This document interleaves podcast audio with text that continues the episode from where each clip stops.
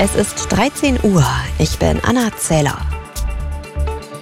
Ist die von Bundesgesundheitsminister Lauterbach geplante Krankenhausreform verfassungsmäßig?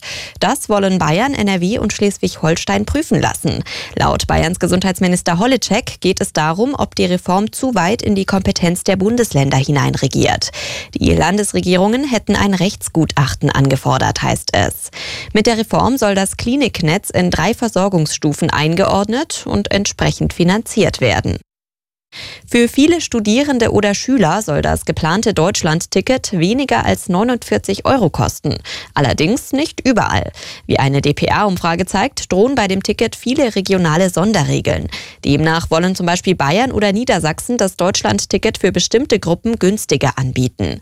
Außerdem könnte es viele unübersichtliche Mitnahmeregelungen von etwa Fahrrädern oder Hunden geben, heißt es.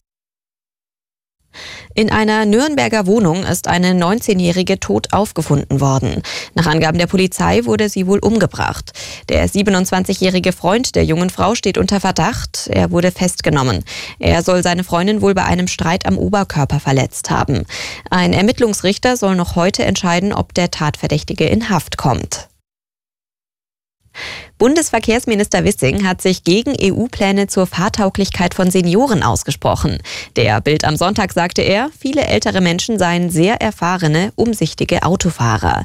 Die EU-Kommission plant, dass Führerscheine für Menschen ab 70 künftig nur noch für maximal fünf Jahre verlängert werden sollen, in Verbindung mit einem Test.